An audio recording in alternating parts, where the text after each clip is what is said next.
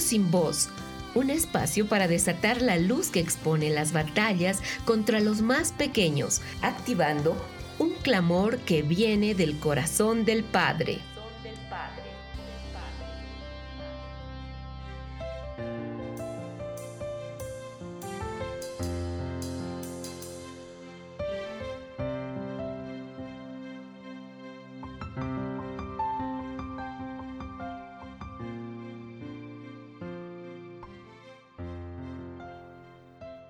¿Qué tal? Un saludo muy especial a toda nuestra amable audiencia. Bendecimos sus vidas y oramos que este programa avive el fuego por los niños de las naciones. Lorena, qué gusto también saludarte. ¿Cómo has estado? Hola, Angelita. Bueno, muy bien, gracias a Dios, muy contenta de estar otra vez esta semana acá en Niños sin Voz, una vez más levantando al Padre un clamor por los más pequeños en las naciones. Ha sido una semana intensa porque estamos en Benjamín. Una de nuestras citas favoritas del año, ¿no? Sí, sí, son muchos días compartiendo precisamente con generaciones muy jóvenes, ¿no? Este año estamos desde los nueve años de edad hasta los 30 y ha sido precioso, precioso este tiempo y pues siempre el Señor que nos permite estar en medio de las generaciones más jóvenes y pequeñas. Realmente el Señor nos inyecta vida, nos inyecta fe y sí, estamos muy contentos. Siempre eh, hemos creído que una de las maneras en que Dios nos ha permitido invertir nuestra vida es eh, con los niños y con los jóvenes, ¿no? Verlos apasionarse, crecer, cumplir su propósito es un privilegio. Así que, bueno, estamos también aquí en esta otra faceta, en Niños sin Voz tan agradecidos al Padre porque desde que comenzamos este programa, este es nuestro cuarto programa, con cada nación que el Señor nos ha llamado a, sacar a la luz, hemos visto maravillas. Después del programa, el Señor ha estado obrando, ha estado haciendo muchas cosas y gracias a todos ustedes por unirse en el clamor por los niños. Y es que mirar a los niños es mirar a la tierra, es mirar a todos los que son llamados a ser herederos. Y si hay algo que ha capturado poderosamente nuestra atención a lo largo de estos programas, es la batalla que tiene la tiniebla para arrebatar la herencia a la niñez. Por eso nuestra intercesión a favor de los chiquillos de las naciones sabemos que es un arma poderosa en manos de Dios a favor de ellos. Ciertamente, Angelita, así es. Y precisamente las semanas anteriores hemos estado hablando de, varios niños, de varias naciones. Entre ellas hemos hablado de los niños soldados en Sudán del Sur. Después estuvimos hablando de los niños del pueblo mongol. Y recientemente les compartimos del drama que viven las niñas peruanas. Enfocamos un pueblo de la Amazonía peruana llamado Mazán, donde las niñas son madres a la fuerza, y bueno, en este momento, comenzando este tiempo, pues quisiéramos una vez más traer delante del Señor a los niños de estas naciones por las que hemos estado orando estas semanas. Seguro que, que todos los que nos han escrito han recibido los boletines de oración y también hemos recibido comentarios, correos de, de personas que se han unido y que aún el Señor les ha estado dando palabra por, por estos lugares. Entonces no queremos eh, comenzar el programa de hoy sin volver a presentar estos lugares por los que hemos estado orando, porque de eso se trata la intercesión precisamente. No de orar una vez, sino que constantemente estemos delante del Señor hasta que veamos cumplidas las palabras que el Señor nos ha dado para estos lugares.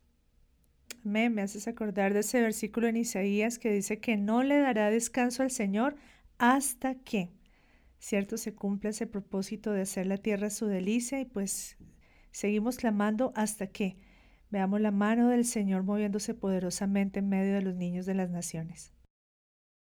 Amén. Y pues bueno, en este momento, Padre, primero queremos darte gracias por este cuarto programa que nos permites iniciar, Señor, y, y traer nuevamente delante de ti, Señor.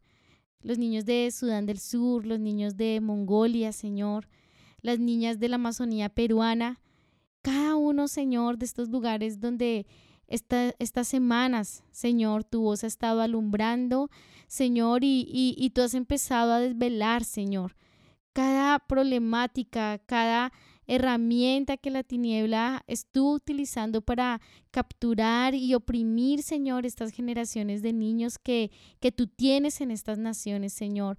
Hoy traemos delante de ti una vez más las vidas de ellos, Señor, y seguimos clamando, Señor, por cada petición de oración, por cada punto de oración que tú has puesto, Señor, en los boletines para estar orando continuamente, Señor, por estos lugares, por estos niños.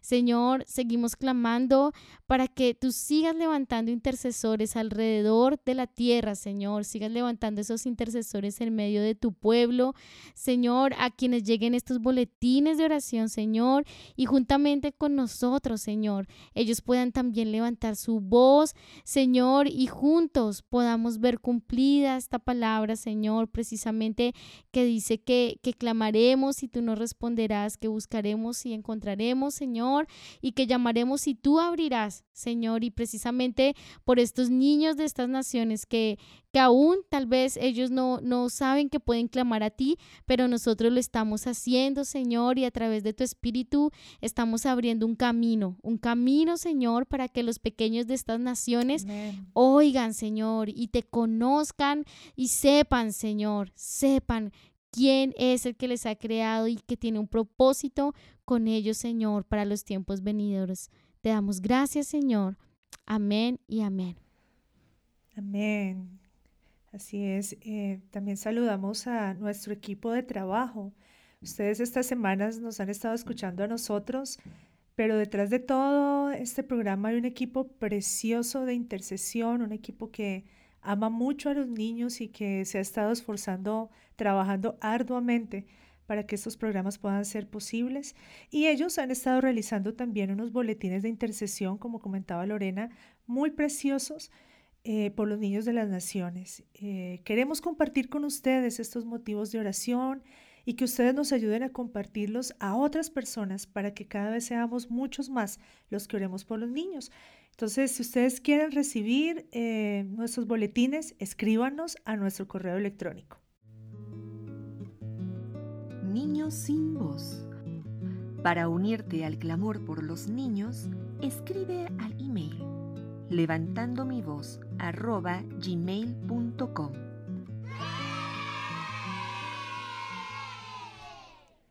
En los programas hemos estado visitando a niños de diferentes naciones, conociendo el contexto de cómo viven y también escuchando la esperanza del cielo para ellos. Hoy vamos a viajar a la península de los Balcanes en el sur de Europa para conocer cómo viven los niños en una nación muy pequeña, pero que tiene una historia muy grande. Esta nación es Kosovo, un país con heridas abiertas.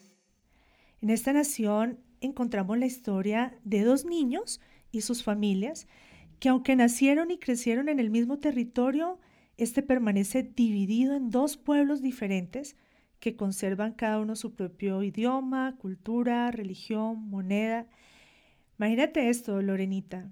En un mismo país viven dos pueblos completamente distintos, se manejan dos tipos de moneda, es una división muy fuerte, muy profunda en esta nación.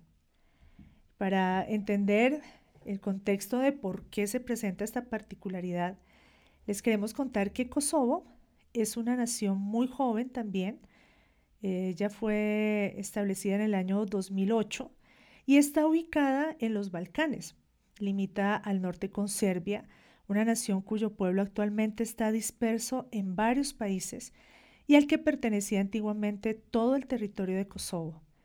Debemos decir, por cierto, que hasta el día de hoy los serbios y otros 101 países de la ONU no reconocen la independencia ni la existencia del Estado kosovar.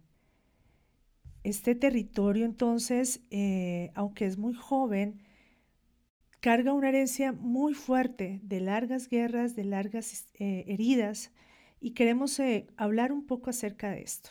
Para el siglo XIII, Kosovo era parte del Principado serbio y se convirtió en el primer territorio conquistado por el Imperio Otomano en Europa, en lo que fue conocido como la Primera Batalla de Kosovo. A partir de ahí, las conquistas avanzaron por el continente, afianzando este imperio que permaneció durante 600 años. Serbia y todo este territorio de la península de los Balcanes ha tenido un papel protagónico en la historia y este papel ha afectado a las naciones en el mundo entero. Lorena, tú nos vas a compartir un poco al respecto, ¿verdad? Sí, Angelita, precisamente este país tiene un papel protagónico debido a que uno de los detonantes de la Primera Guerra Mundial se dio cuando Austria-Hungría le declara la guerra a Serbia después de culparlos del asesinato del heredero de su imperio.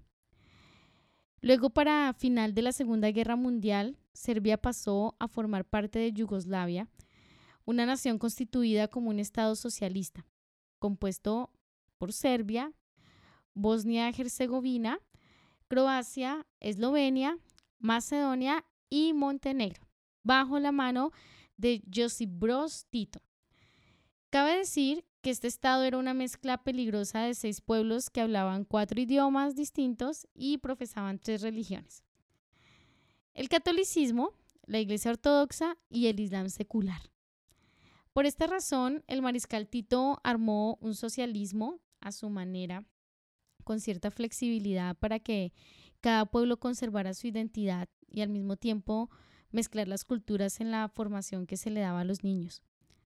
Aparentemente, Yugoslavia funcionaba bajo el mandato de este hombre, pero después de su muerte todo empezó a tambalear y diez años después empezaron las guerras yugoslavas. Cruentos conflictos étnicos, religiosos por el predominio cristiano ortodoxo en Serbia y el musulmán en Bosnia y gran parte de Kosovo. Esto que estás contando realmente nos costó mucho trabajo poder entender, porque uno piensa, ¿qué hay detrás de formar una nación así como Yugoslavia? Seis países tan distintos, en un mismo país, país hablar cuatro idiomas, tener tres religiones distintas tan marcadas, ¿verdad? Y, y bueno, sometidas a una libertad que es engañosa es, muy complicado luego cómo cuando Tito muere empieza a desmoronarse toda esa nación y realmente, como tú comentas, fue muy fuerte el tema del asedio y de la guerra en medio de ellos. Esto se agravó con el ascenso al poder en Serbia de Slobodan Milosevic. Eh, él trajo un fuerte discurso nacionalista donde toda etnia y religión diferente a la serbia eran de segunda categoría. Entonces, esto detonó una oleada de protestas que fueron confrontadas por Milosevic con ataques deliberados contra la población civil, y estos ataques han sido calificados como crímenes de lesa humanidad, genocidio y limpieza étnica. La crueldad de estos ataques que Milosevic hizo contra la población, especialmente en Bosnia y en Kosovo, hizo que él fuera conocido como el carnicero de los Balcanes. Imagínate cómo sería la campaña de terror, cómo sería el derramamiento de sangre, cómo sería la, crueldad, que llegan a llamarlo así, carnicero de los Balcanes. Bueno, eh, entonces piensa en esto, tú has vivido por muchos años en un territorio y de repente empieza a ser ilegal lo que tú eres. Empieza a ser ilegal tu lenguaje, empieza a ser ilegal tus creencias, empieza a ser ilegal tu cultura. Eso fue lo que sucedió en Kosovo. Eh, comenzó a ser ilegal todo lo que viniera de los albaneses. Eh, fue prohibido su idioma. Entonces teníamos el problema que mucha gente no hablaba serbio, hablaba solamente albanés y les prohibieron hablar en albanés.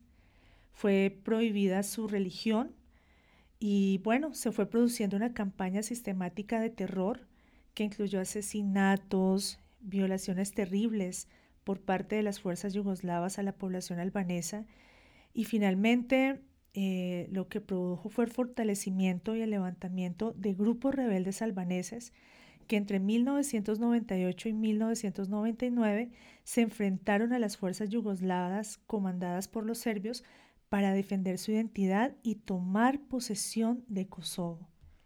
En estas guerras siempre es difícil calcular la cantidad de víctimas, ¿no? Pero dicen las estadísticas que más de 13.000 personas murieron o desaparecieron durante el conflicto de dos años y que causaron el desplazamiento de otros miles de albaneses de Kosovo. Fueron muchísimos en ese tiempo en que las fuerzas serbias pues los perseguían, ¿no? Eh, y precisamente en esta época de estas guerras, de estos conflictos, vivieron los padres de los niños de los cuales les vamos a hablar hoy en nuestro programa. Era necesario contarles toda esta historia para que ustedes puedan ir eh, viendo con nosotros lo que está afectando a los niños en Kosovo. Lorena, preséntanos el primero de estos niños. Bueno, pues hoy vamos a hablar de Yeshe, de Albania, y de Belemir, de Serbia. Ambos niños viven con sus familias en Mitrovica, una ciudad al norte de Kosovo, que manifiesta de manera muy clara las heridas de la guerra que han vivido. Yeshe tiene 12 años y su papá tenía 14 años y su mamá apenas 10 cuando en 1998 estalló la guerra. Su papá recuerda cuando se empezaron a ser tratados de manera distinta por ser albaneses. De repente, como tú mencionabas, eh, el albanés era prohibido y apenas si el papá eh, sabía hablar un poquito de serbio.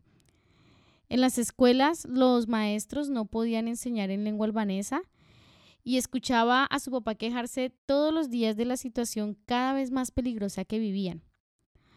Cuando empezaron a ser masacrados los albaneses a manos de las tropas yugoslavas, su abuelo se unió al Ejército de Liberación de Kosovo, un movimiento insurgente que se levantó con el objetivo de defender los albaneses, hacer retroceder las fuerzas serbias y establecer la soberanía albanesa en todo el territorio de Kosovo.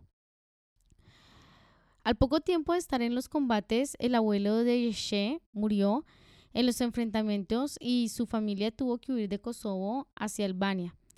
Su papá creció lleno de rabia y dolor por el asesinato del abuelo de Yeshe.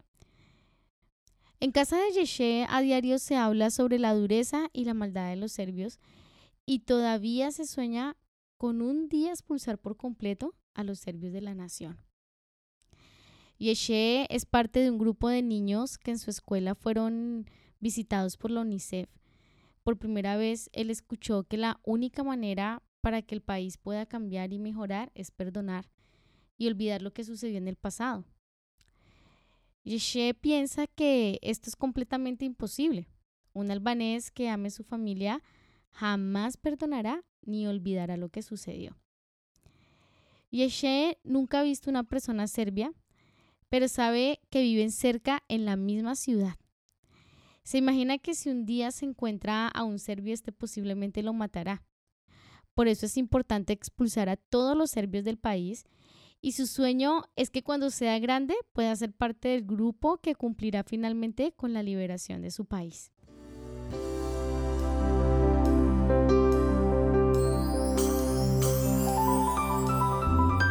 Querigma Radio. Querigma Radio desarrollando temas esenciales para una vida cristiana normal.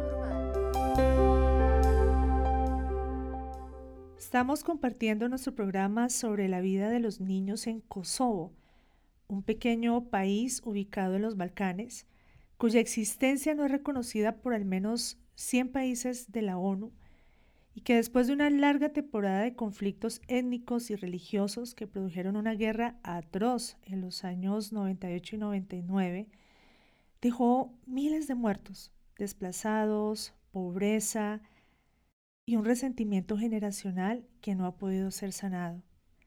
A lo largo de toda la nación encontramos las secuelas de esta guerra y una población que se quedó estancada en el dolor del pasado en el campo, en los pueblos, en las ciudades. Hay familias cuyas heridas aún están abiertas. Y sabes qué es lo más tremendo, Lorena, eh, que la gente no está dispuesta a cerrarlas y sanar. Pero en el norte del país es donde posiblemente se puede evidenciar mucho más claramente las consecuencias de esta herida no sana. Y es la ciudad de Mitrovica, donde tú nos contabas que viven los niños. Allí encontramos a Belimir, el niño serbio. Tú nos hablabas de Yeshe, el niño albanés, ¿no? Y bueno, ahorita nos enfocamos en Belimir, que es un niño serbio de 10 años. Él vive con su mamá y con sus hermanos, porque su papá tuvo que emigrar hacia Alemania, donde se emplean trabajos informales por no tener documentación legal. Mitrovica, la ciudad en la que vive Belimir, está literalmente dividida por los odios étnicos que, como comentábamos en el segmento anterior, desde hace varias generaciones se da entre serbios y albaneses por causa, bueno, de las guerras y de todas estas ideologías y de la religión y obviamente de otros intereses que siempre están detrás de los conflictos de las naciones. Esta ciudad es famosa eh, por un puente que tiene sobre el río Ibar. Este puente divide a los albaneses de los serbios y aunque, eh, bueno, originalmente este territorio era serbio, ¿no? Todo lo que es el territorio que, donde está hoy Kosovo era serbio. En este momento hay mucha más población albanesa. Son el 92% de la población de la nación y serbios solamente hay un 4%. El resto de, porcentajes se dividen en etnias pequeñas. Entonces, em, allí en Mitrovica está eh, Yesher, el niño albanés, pero también está nuestro amigo Belemir. Y la historia de la familia, tenemos que remitirnos siempre a la historia de la familia porque lo que realmente afecta a los niños en Kosovo es la herencia de un pasado que no quiere sanar. Entonces, el padre de Belemir Tenía 12 años cuando comenzó la guerra en Kosovo. Eh, su vida fue marcada porque cuando los serbios eh, llegaron a niveles de mucha crueldad con los albaneses, pues hubo una intervención internacional y la OTAN eh, soltó más de 15.000 bombas sobre Kosovo para derrotar a los serbios. Y en uno de esos bombardeos, mueren los padres, es decir, los abuelos de Belemir, mueren los padres de su papá. Y bueno, el papá de Belemir y sus hermanos quedan huérfanos y bajo la custodia de una tía, viviendo en medio de un país traumatizado por la muerte y el dolor. Él no puede regresar a la escuela y debe empezar a trabajar y a pedir limosnas en la calle para sobrevivir. En su hogar en casa de la tía solo se escuchaban también palabras de dolor, de venganza en contra de los albaneses y el jurar odio por siempre contra los que son considerados como los asesinos de su familia. También en este caso, la mamá de Belemir eh, sufrió el trauma de la migración forzosa, porque cuando se dieron los bombardeos de la OTAN, aproximadamente 200.000 serbios huyeron de la nación hacia otras naciones, específicamente hacia Croacia en este caso. En la casa de Belemir están las antiguas fotos de sus abuelos, de sus familiares que murieron en la guerra. Él y sus hermanos han crecido escuchando todos los días las historias de horror que vivieron sus padres y más de una vez los han visto llorar recordando lo que sucedió.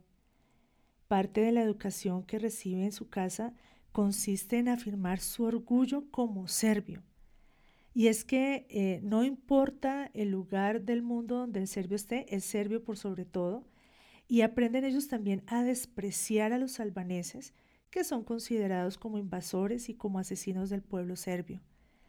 Entonces Belimir no es como otros niños de su edad. Debido a todas estas secuelas de las guerras pasadas, su familia ha tenido pocas oportunidades de mejorar la calidad de vida. Después de la partida de su padre, Belimir trabaja en las calles para ayudar a su familia en estos tiempos difíciles, pero también intenta mantenerse asistiendo a la escuela, aunque no es nada fácil para él tener estos dos roles. Imaginemos por un momento, Lorenita y amable audiencia, el panorama de Mitrovica. En la mayoría de la ciudad viven los albaneses, porque como comentábamos, no solo en Mitrovica, sino en la nación, ellos son mayoría. Y estos albaneses migraron al territorio de Kosovo desde su país natal, desde Albania. Y aunque están allí desde hace muchos años y son mayoría, ellos no se, no se definen como kosovares eh, porque para ellos es más importante ser albanés. Por eso conservan pues toda su cultura, su lengua, su moneda, su religión, que su religión, por cierto, es el islamismo secular. Y cuando nosotros escuchamos hablar del islamismo secular es como un término un poco extraño, por lo menos aquí en Occidente, ¿no, Lorena? ¿Tú puedes compartirnos un poco acerca de esto? Así es. Nosotros aquí en Occidente estamos acostumbrados sobre todo al islamismo extremo, o sea, la mayoría de noticias que nosotros vemos o, o, las cosas que hemos investigado casi siempre están dirigidas en esta dirección. Y casi siempre lo vemos en los países árabes donde la religión domina desde el gobierno y las fuerzas militares. En Kosovo la práctica del Islam es libre. El Estado no está bajo la imposición de la religión oficial sobre la gente. Es una sociedad aparentemente neutra sobre los asuntos de la creencia espiritual y no da ningún privilegio estatal o subvención a religiones. De hecho, consideran su etnia albanesa de mayor importancia que su identidad religiosa. Es decir, antes que musulmanes, son albaneses. Eso, eso me produce un boom en la cabeza porque como la imagen que uno tiene de los musulmanes es que lo más importante es su religión. O sea, y, y nos sorprendía cuando estábamos viendo algunos videos eh, sobre Kosovo, decíamos, pero ¿dónde están los musulmanes? Porque no veíamos a nadie con las vestiduras que estamos acostumbrados a verlos. De hecho, pues viven una vida bastante occidental, por así decirlo. Entonces esto como que nos rompe una estructura, eh, pero también nos deja como muchas dudas, ¿no? Respecto a lo que esto genera en la población.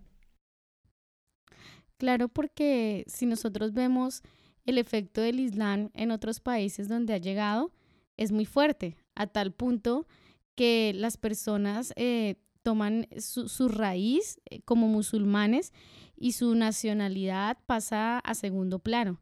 Entonces es muy curioso lo que sucede aquí en Kosovo porque, porque esto no ha pasado aquí. Y eso tiene mucho que ver con, con, con, lo que decíamos, con el país que no es país. O sea, es como que en este lugar nada logra arraigarse. Ahora, eso por un lado es bueno con el tema del Islam, pero por otro, la situación que está sobre, sobre el país es terrible porque así es para todo. Nada, nada se logra arraigar ahí es, es como que todo es falso, ¿no? O todo es aparente, pero realmente no tiene raíz. Y realmente esta falsa libertad ha estado vigente desde hace muchos años. Aún lo veíamos de, desde Yugoslavia, cuando este gobierno pone como una libertad, una aparente libertad, y bueno, la consecuencia que hemos visto es la relativización de la fe y de la cultura. Volviendo un poquito a Mitrovica, eh, los ambientes que se viven en cada lado de la ciudad son muy diferentes.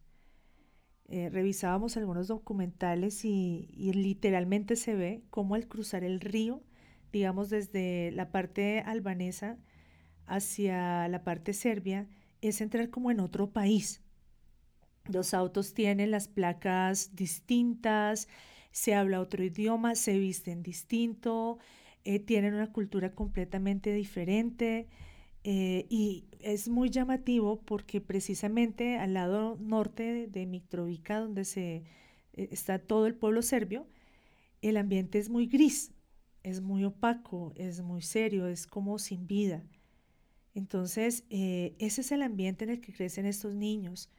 Y tenemos que reconocer que Yeser y Belimir, aunque son niños pequeños, ellos son enemigos sin conocerse son enemigos por herencia, qué cosa más terrible, ¿no? Y están siendo formados para perpetuar el rencor y sobre todo para no permitir que las heridas sanen. Los serbios sí tienen un punto en común con los albaneses, por lo menos nosotros encontramos un punto en común. Recordarán ustedes que para los albaneses lo más importante es ser albaneses. Bueno, pues para los serbios lo más importante es ser serbios. Ellos no se reconocen como kosovares porque obviamente dicen que esa nación pues es Serbia, no es Kosovo. Y por sobre todo están convencidos que todos los albaneses deben salir del territorio que todavía es considerado como parte de Serbia. Se entiende como país a una comunidad social con una organización política común, un territorio y órganos de gobierno propios que es soberana e independiente políticamente de otras comunidades. En este panorama, entonces, vemos a Kosovo como un país que no es país. No hay puntos en común, no es soberana, no es independiente políticamente y no es reconocido por más de la mitad de las naciones de la Tierra. Y lo que es más triste, ninguno de los moradores de este país reconoce a Kosovo como su patria. Es un territorio violentado y utilizado, mas no reconocido. Entonces, niños como Yesher y Belimir están creciendo en una ciudad y en un territorio que no los identifica. En ellos no está el deseo de heredar esta tierra. Y es que, ¿quién va a querer vivir en un lugar así? Entonces, eh, según vemos, la tierra está herida y se ha cerrado a los moradores y los trata con la misma dureza que ha sido tratada a través de la historia. Después de la guerra, los niños de Kosovo han seguido sufriendo y a pesar de que ya no cae una bomba todos los días en el territorio, existen otras necesidades que llegaron después del conflicto. Y revisábamos un estudio reciente de la UNICEF donde muestran que la trata de niños está aumentando. Eh, después del conflicto, después de la guerra, como para el año 2000, sucedió algo muy terrible y es que los niños empezaron a ser secuestrados y vendidos para el comercio de órganos. Entonces era muy común y eso fue, fue bastante renombrado. También pues vendidos para la prostitución. Y aunque ciertamente eh, hubo un tiempo donde se disminuyó esta tragedia, según la UNICEF pues está aumentando. Y son vendidos generalmente para la explotación sexual, el tráfico de órganos, pero también el trabajo forzado eh, en Kosovo y en otros países de Europa. No, no hay estadísticas en este momento para el 2020 y lo que podíamos saber es que mm, eso tiene mucho que ver con la complicidad del Estado y también de la policía con la mafia, porque algo que azota fuertemente a, Kosovo es la mafia albanesa. La mafia albanesa es una organización tremenda eh, que usa Kosovo como una ventana para introducir ilegalmente muchas cosas a toda Europa es que incluso uno ve como un diseño en la nación, porque recuerda que precisamente fue por Kosovo que el imperio otomano logra penetrar en Europa y expandirse a través de allí. Y hasta el día de hoy este lugar sigue siendo clave para que entre mucha contaminación a Europa. De hecho, averiguábamos que el opio que se produce en Afganistán es introducido a Europa a través de Kosovo y esta es una mafia muy peligrosa y sin escrúpulos. Entonces, em, se reconoce que tanto el Estado y como parte de la policía eh, es cómplice de la mafia y pues cada vez los casos están aumentando, eh, más niños desaparecen, más adultos desaparecen y es un secreto a voces que estas personas son utilizadas para este tipo de actividades. Una de las consecuencias actuales es que decenas de miles de albaneses están abandonando el país se sienten desilusionados con el proyecto de nación que surgió después de la independencia y también muy frustrados por la falta de oportunidades. Los jóvenes tienen muy pocas esperanzas de progresar. De hecho, entre los jóvenes el desempleo está en el 60% y es muy difícil para ellos conseguir un trabajo honesto, particularmente por la corrupción y el tema de la mafia albanesa que nos referíamos. Entonces, eh, esta mafia ha avanzado aprovechando la posición geográfica de Kosovo. Y es que toda esa península de los Balcanes está rodeada de mares y es muy importante su posición. Y por eso muchas naciones también han intervenido en los eh, procesos de guerra, ¿no? Por ejemplo, fijémonos en esto, Estados Unidos apoyó a los albaneses en su independencia, pero Rusia y China apoyan a los serbios en, permanecer como sin reconocer a Kosovo. Y obviamente nosotros entendemos que no es solidaridad internacional, sino intereses económicos, porque la posición de este territorio es muy importante para entrar en Europa, para controlar muchas cosas eh, desde ese lugar eh, hacia Europa. Entonces, eh, los padres están migrando hacia otras naciones porque no hay empleo, ellos están buscando mejores oportunidades pero se está generando un problema mayor y son los niños huérfanos de padres vivos, porque estos niños se quedan al cuidado de un abuelo, un tío, un vecino y quedan solitos mientras sus padres están en otras naciones eh, tratando de ganarse la vida. Entonces, eh, gran parte de los jóvenes al terminar sus estudios encuentran alguna forma para irse del país. Veíamos un documental muy interesante sobre jóvenes serbios y albaneses y lo que ellos querían era irse. Decían que en este país no hay futuro. Entonces eh, hay una fuga de cerebros, de capital humano que podría desarrollar la nación. Ellos están yendo hacia otras naciones y no quieren regresar a su tierra de origen. Eh, leía yo el testimonio de un joven llamado Artán que decía, no quiero regresar a Kosovo porque allí no hay trabajo ni hay justicia. Y bueno, según la ONU, la pobreza extrema afecta al menos al 30% de la población. Y bueno, revisando toda esta historia que es tan fresca, tan reciente, eh, uno ve un territorio tan golpeado por la injusticia, eh, naciones que están estancadas en odios y que no han conocido la justicia de Dios. Este es un buen momento para que nosotros eh, podamos proclamar la justicia de Dios y ser ministrados por las verdades del reino. Así que vamos a tomar un tiempo para poder escuchar esta adoración y también declarar estas palabras sobre esta nación. Ya volvemos.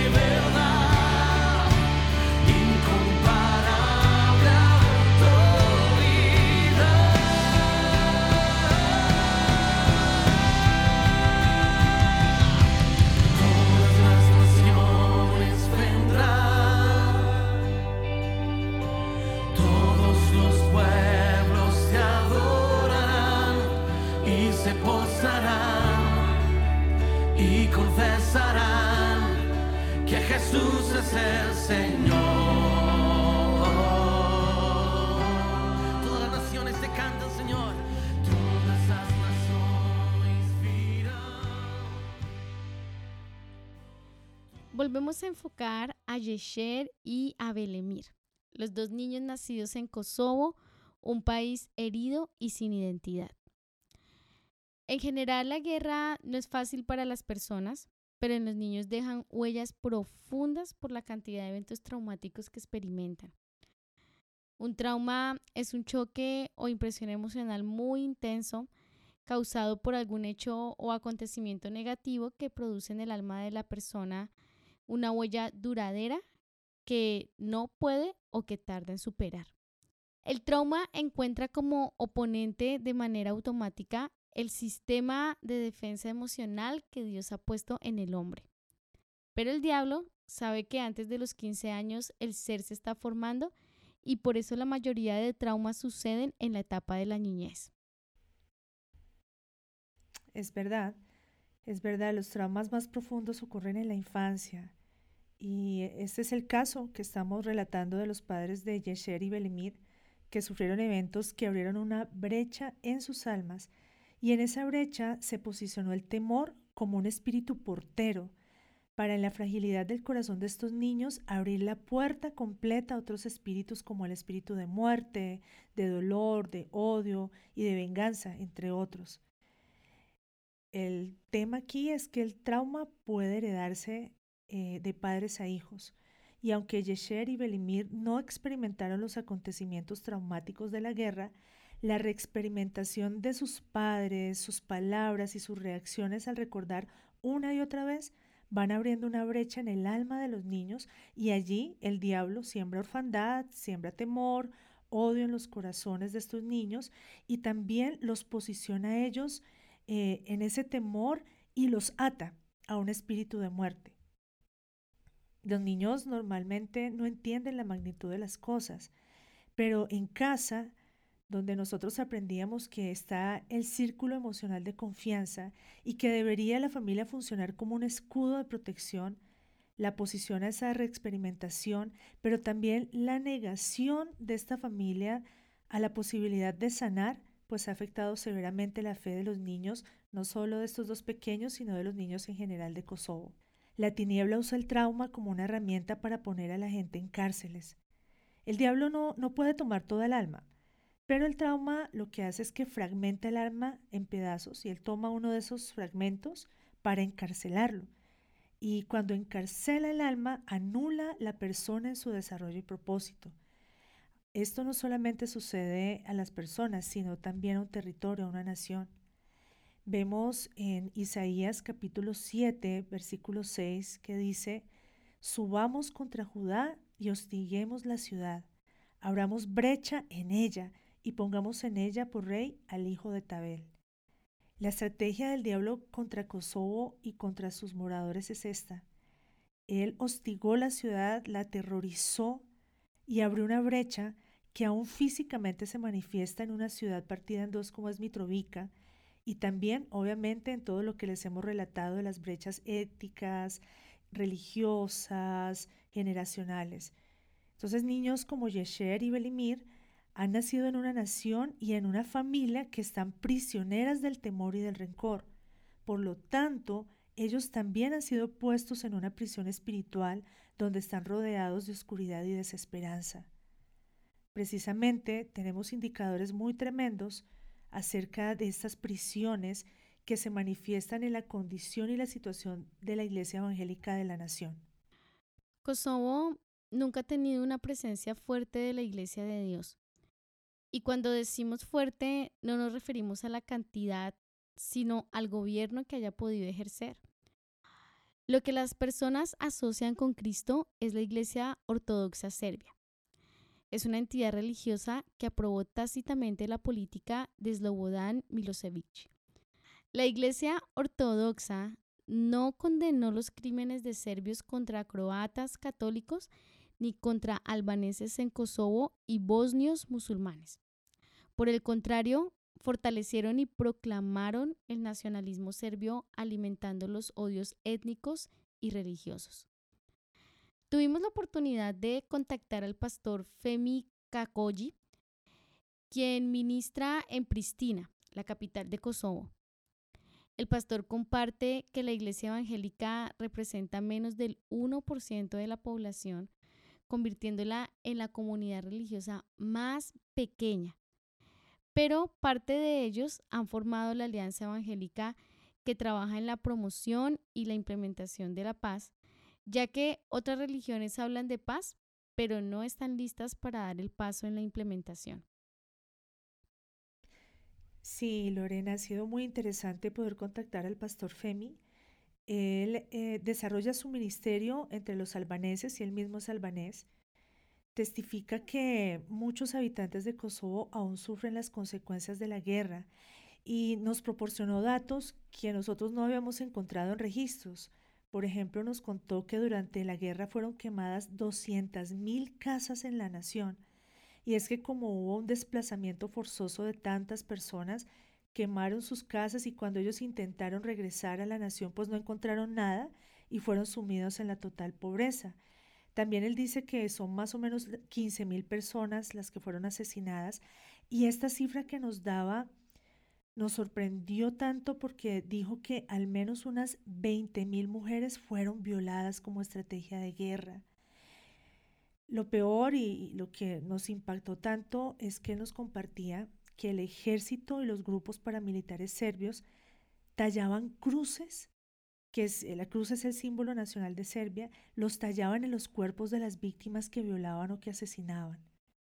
Entonces, imagínense esto, cuando la iglesia sale a compartir el Evangelio, trata de compartir el Evangelio, ni siquiera el Islam es un problema, sino el hecho de que la población asocian a Jesucristo y a la Biblia con los serbios y pues automáticamente se cierran a escuchar.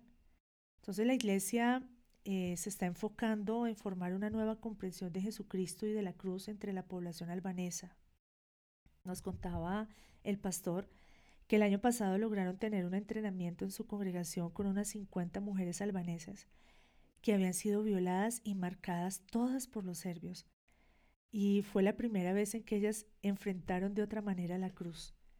Dios les demostró su amor a través de la cruz y bueno, no tenemos más detalles, pero esperamos que haya sido un tiempo muy sanador. Una de las mayores manifestaciones de la prisión, de la cautividad en que está la nación de Kosovo es el tema de la reconciliación. Entre serbios y albaneses este es un tema muy difícil, no solamente en el país, sino dentro de la iglesia. El pastor nos compartía que él enseñaba a la iglesia que Jesús nos llamó a perdonar y amar a nuestros enemigos. Pero cuando el pastor Femi invita a los hermanos a orar por los serbios, la gente de la congregación empieza a llorar y a pedirle que omita ese paso. Es decir, son creyentes, pero no han logrado experimentar la reconciliación, no han logrado experimentar el perdón. Entonces, pensar en que puedan estar orando cristianos serbios o albaneses en un mismo lugar es un paso que se ve muy, pero muy lejos todavía. De hecho, nos comentaba que la Iglesia Evangélica Serbia se niega a participar con las demás congregaciones que trabajan entre los albaneses. El pastor Femi también nos ha dicho que la mayor amenaza que hay sobre los niños en Kosovo es que las leyes de la nación prohíben hacer filiaciones políticas, ideológicas o religiosas que adoctrinen a los niños. En pocas palabras, por ley la iglesia no puede evangelizar ni disipular niños menores de 18 años. Es, es muy impresionante esta estrategia de las tinieblas porque los niños están siendo bombardeados todos los días desde sus casas, sus escuelas, en las ciudades, eh, por el odio, por el resentimiento, por una identidad eh, tan terrible de la tiniebla y al mismo tiempo no tienen la oportunidad de conocer a Cristo porque es ilegal en la nación. Entonces, em, es importante eh, reconocer algo que el pastor Femi nos decía. Nosotros le preguntamos, pastor, ¿Qué, podemos compartir a nuestra audiencia? Peticiones de oración. Dinos cómo podemos orar por ustedes el ministerio que el Señor les ha dado. Entonces Él nos, nos pedía varias cosas a todos nosotros los que estamos escuchando este programa. Él dice, eh, por favor, oren para que Dios abra la puerta y podamos predicar el Evangelio. Necesitamos que Dios ponga sed y hambre en los albaneses para que vengan al Señor. Oremos para que los musulmanes aquí tengan sueños donde Jesús se les revele y ponga fe en sus corazones. Dice que algunos jóvenes han podido conocer al Señor pero viven en el campo y, una de las peticiones que nos transmiten es eh, pedir al Señor la oportunidad de abrir más congregaciones y grupos en lugares rurales para poder trabajar con estos jóvenes. Entonces, nosotros invitamos a toda la audiencia a que nos pongamos en la brecha, que el trauma que se abrió en Kosovo, eh, hoy el Señor pueda comenzar a hacer algo, que nos posicionemos en la eternidad, en este tiempo y en esa herida para clamar al Padre de las Luces. Porque, ¿cómo puede existir una iglesia que no haya experimentado el perdón? ¿Cómo puede haber una iglesia sin niños? Realmente yo, a, mí me cuesta mucho trabajo imaginarme eso.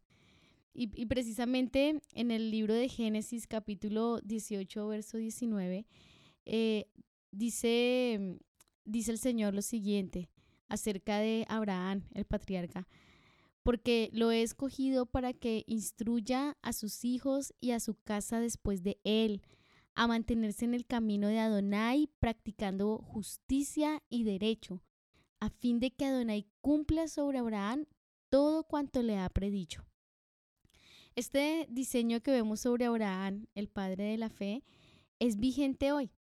Dios quiere que los padres enseñen el camino suyo a los niños y que aprendan a practicar la justicia y el derecho y que esto active el cumplimiento de las promesas de Dios sobre un territorio y las generaciones.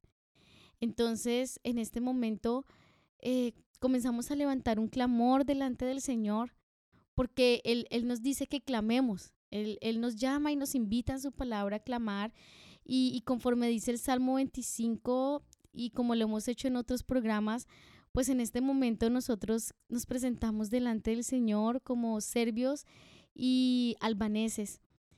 Y nosotros reconocemos, Señor, delante de ti nuestros pecados y las rebeliones desde nuestra juventud, Señor. Sabemos que han estado delante de ti, sabemos que tú las has visto, Señor. Como serbios, sabemos que usamos tu nombre para dañar a los albaneses, herirlos y tomar sus vidas con venganza y maldad. Nuestras manos, Señor, derramaron sangre en tu nombre y hemos hecho que esta tierra lo rechace y no lo reconozca más. Hemos enseñado a nuestros hijos a un Dios que no es, que no es así y, y le hemos hablado de ti de una manera distorsionada. Por eso tú nos entregaste en manos de naciones extranjeras y nuestros pies cayeron en una red de la que no hemos podido salir. Por eso las angustias de nuestro corazón han aumentado y por eso nuestra tierra fue entregada, Señor, y nuestros hijos oprimidos. Señor, pero también como albaneses reconocemos, Señor, que tomamos que tomamos una tierra que no era nuestra, Señor, y la tomamos por la fuerza, derramando sangre, destruimos familias y desterramos los habitantes de este lugar. Señor, nosotros venimos a pedirte perdón por esta iniquidad con que llenamos esta tierra, porque tú prometes, Señor, que el que te teme reposará en la prosperidad, y desde que llegamos a esta tierra no hemos prosperado porque hemos proclamado a dioses diferentes a ti y nuestros hijos nunca han escuchado de ti. Padre, como albaneses y serbios en este momento, por amor de tu nombre, Señor, perdona nuestra iniquidad, la iniquidad con que ambos pueblos, Señor, regamos esta tierra. Acuérdate en este día de tus compasiones y tus misericordias que son perpetuas porque tu palabra nos dice que si confesamos nuestros pecados, tú eres fiel y justo para limpiarnos de toda maldad. Señor, te pedimos perdón por unirnos a las voces de la venganza y el odio y atender a ellas y seguir replicando, Señor, estas voces de venganza en medio de esta nación, de este territorio.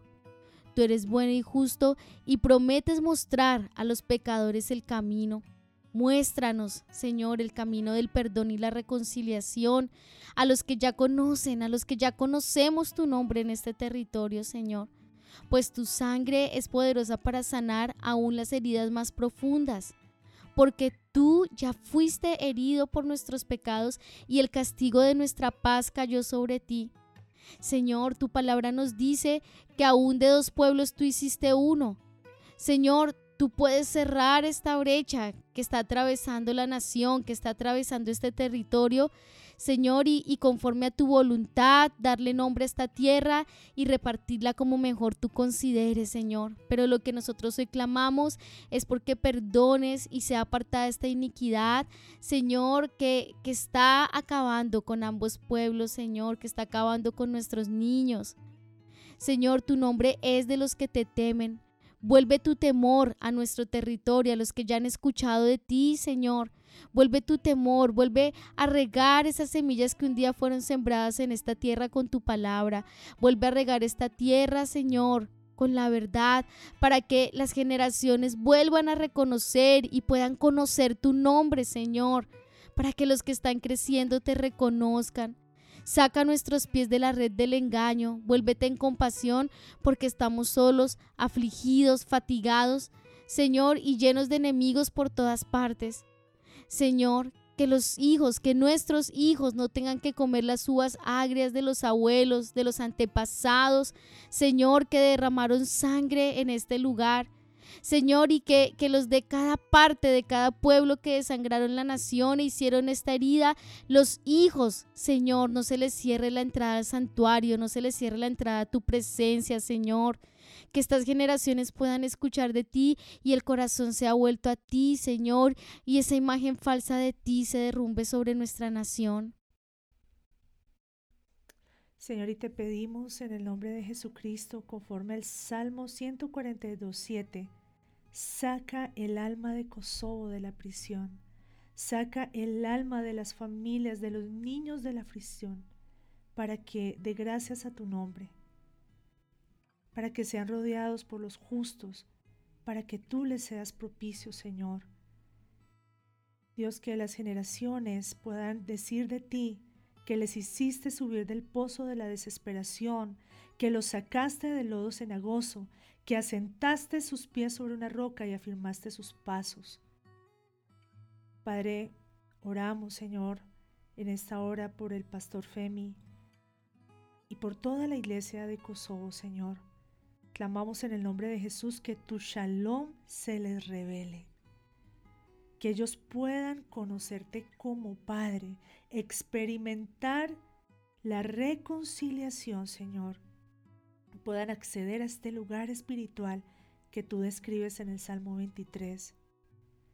Padre, caigan los puentes y las divisiones en esta nación, Señor, esas divisiones que tú no pusiste, esas fragmentaciones de esta nación, Señor, sean sanadas en el nombre de Jesús porque tú levantas en esta hora, empiezas a levantar a tu iglesia como puentes generacionales, Señor, a través de los cuales tú quieres bendecir las familias, las generaciones y la nación, Señor. En el nombre de Jesús clamamos por todos los niños de Kosovo, Señor. Para ti ellos no son albaneses, ellos no son serbios, ellos no son de una etnia, ellos son niños, creación tuya, obra tuya. Acuérdate, Padre, de estas generaciones y de estas familias y sánales. En el nombre poderoso de Jesús, Señor, te damos gracias por la oportunidad de haber sacado a la luz hoy esta nación y la injusticia en la cual los niños están viviendo. Padre, confiamos que una vez que la luz se manifiesta, Señor, empieza tu obra, Padre, a correr, empiezan tus tiempos a correr para esta nación. En el nombre de Jesús. Amén. Y amados oyentes, les agradecemos tanto por acompañarnos, por unir su fe, por unir el amor al Padre, clamando por esta nación y otras naciones. Esperamos que durante esta semana podamos estar muy activos orando por los niños de Kosovo y bueno, que pronto podamos escuchar noticias de la respuesta de Dios a todo este clamor. Los bendecimos y los esperamos en un próximo programa. Paz a todos.